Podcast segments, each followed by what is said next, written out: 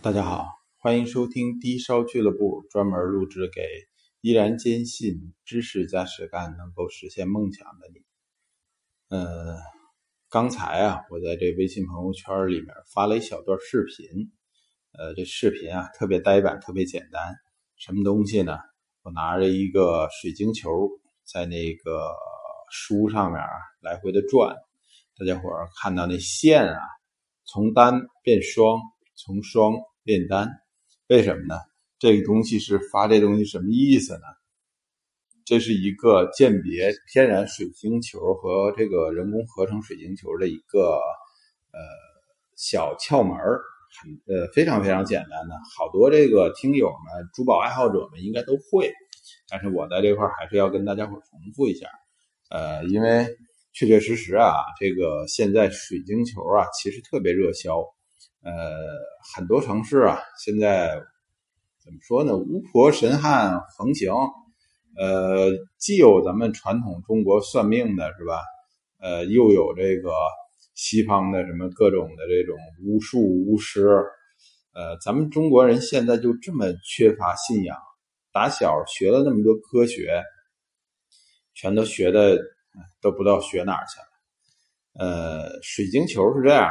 这个至于说你摆七星阵，这个呃避灾招桃花是吧？招财等等等等，这个不是我讲的东西，我不宣传任何的，不管它封建不封建啊，我觉得都挺贱的那种迷信，这种东西我都不宣传。那么我跟大家伙讲一讲这个水晶的鉴别，呃，水晶先讲讲水晶球吧，呃。去年的时候吧，我们收着一水晶球，呃，一一位先生给的。那水晶球啊，大概起直径，我估计不得有一尺左右啊。在盒子里，我想搬出来，试了几次，我觉得我手腕怕伤着，或者是抱出来一出溜出溜手，把这水所谓的水晶球啊再碎了，划不来。这个水晶球啊，天然水晶球。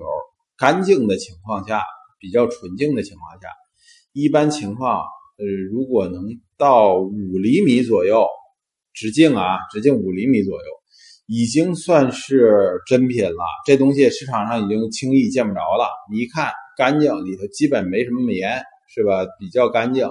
那么五厘米左右的直径已经算不错了。二十多厘米、三十厘米这种东西，轻易见不着。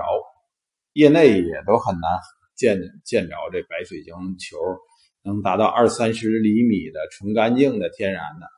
那么据此呢，很多这个专门做这合成生意的啊，呃，大行其道，呃，他们一般情况下用这个一则是高硅玻璃，就是拿那个二氧化硅熔炼出来的玻璃，要不就是拿这个铅玻璃。去 模仿水晶球的那种纯净，而就呃又不泛绿，然后密度又很大又很沉的这么一个状态。那么他们合成的这些东西啊都非常的成熟了，呃价格也不高，市场上非常非常的多。那么最典型的呃一个鉴定特征就是这些水晶球。它们都是均质体。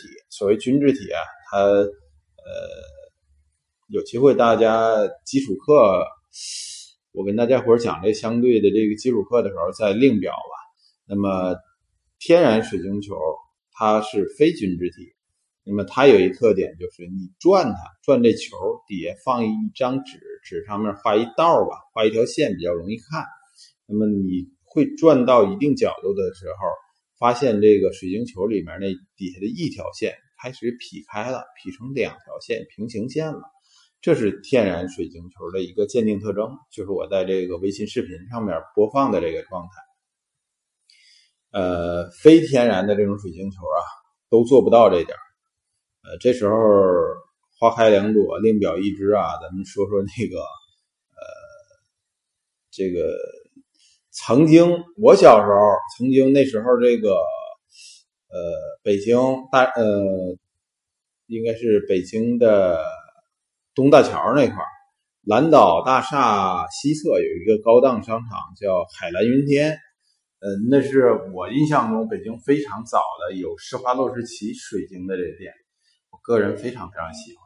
直到我参加工作，我还闲一闲去他们在这个呃京广中心，我印象中是二十七层、二十八层的这个公司上班。呃，那个时候我应聘的时候，我开了个玩笑。嗯，为什么要开这玩笑呢？我说那个，国内啊是拿钻石当玻璃卖，你们呢是拿玻璃当钻石卖。嗯，面试的时候我就这么跟人家胡扯，呃，所以人家不要我也是正常的啊。他也不是不要我，他要我去，他要我去他们一个分部工作，这这这个这个离着家太远了，我就没考虑。那么。施华洛世奇水晶最早最早在国内监管不完备的时候是混淆概念，把自己当天然水晶卖了。实际上后来规范了以后，国内这个行业环境规范了以后，他开始告诉大家伙它是合成的水晶。拿什么合成的他也不说，但是我之前看他的一款这个宣传片里面大量的出现石英砂，大家能明白是什么合成的吧？啊。这个实际上，施华洛世奇不是天然水晶，它是人工合成的人造水晶。你们可以等同于玻璃看待。那么它的东西好不好呢？我觉得还是非常好，非常漂亮的。这个绝绝对对，可能讲多了啊。下回我单独的聊一期这个施华洛世奇水晶，我得捧捧它。呃，因为我个人本身是非常非常喜欢它的东西的，它各方面的工作做得很好。呃，虽然不是真正的天然的东西，但是呢，人造的东西能做成这样，呃，卖卖到那个价位，人家市场很好，这是值得我们国人现在推推崇这个工匠精神去学习的。好了，呃，如果我讲的这些东西大家听着有点价值的话，希望你分享给你的朋友。咱们期望国内珠宝首饰市场。更健康、更良性的发展。再见。